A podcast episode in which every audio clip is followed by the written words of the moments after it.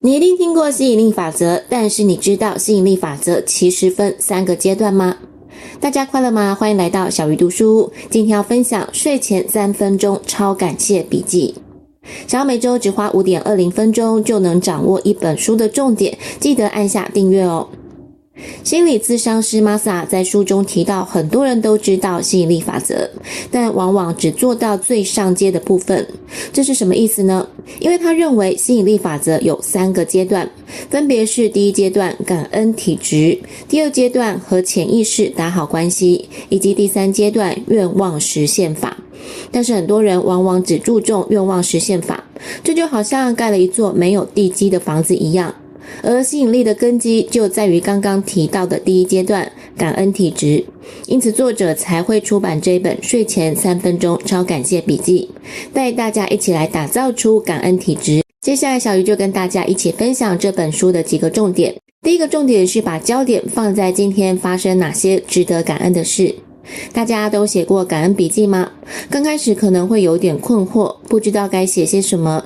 但也正是因为如此，你会开始思考今天发生了什么值得感恩的事情，甚至在日常生活当中会去开始注意那一些原本觉得微不足道的事情。以小鱼自己来说，自从有写感恩笔记的习惯之后，对于很多事情不再用理所当然的眼光看待。无论是爸妈对自己的关怀，同事在工作上的帮忙，甚至前阵子一位银行行员相当亲切地提供许多的协助，都让小鱼觉得相当的感恩。也因为自己开始把焦点放在这些值得感谢的事情上面，而觉得值得感恩的事情越来越多。如果依照作者所说的，因为持续写感恩笔记，因为习惯寻找感恩和幸福的事情，就能奠定感恩的体质。第二个重点是改变事物的观点。很多事情往往可以有许多解释，完全看大家是站在什么样的角度。过去小鱼也觉得自己有些愤世嫉俗，看很多事情都觉得不顺眼，但是往往没有发现，那是因为自己站在从自己出发的角度，自然很难去接受从别人的角度所做的诠释。可是，当小鱼可以试着从感恩的角度出发，会发现有很多事情其实还是可以让自己从中得到收获。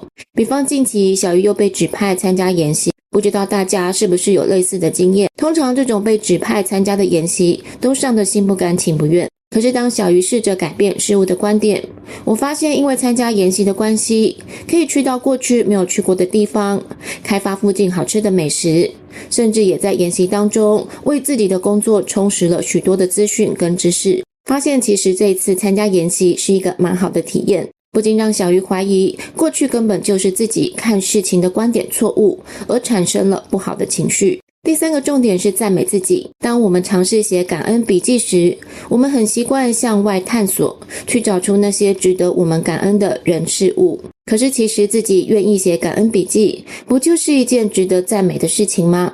我们都希望获得别人的肯定，获得别人的支持，可是却很少问问自己：我们是否对自己是肯定的？是否对自己是支持的？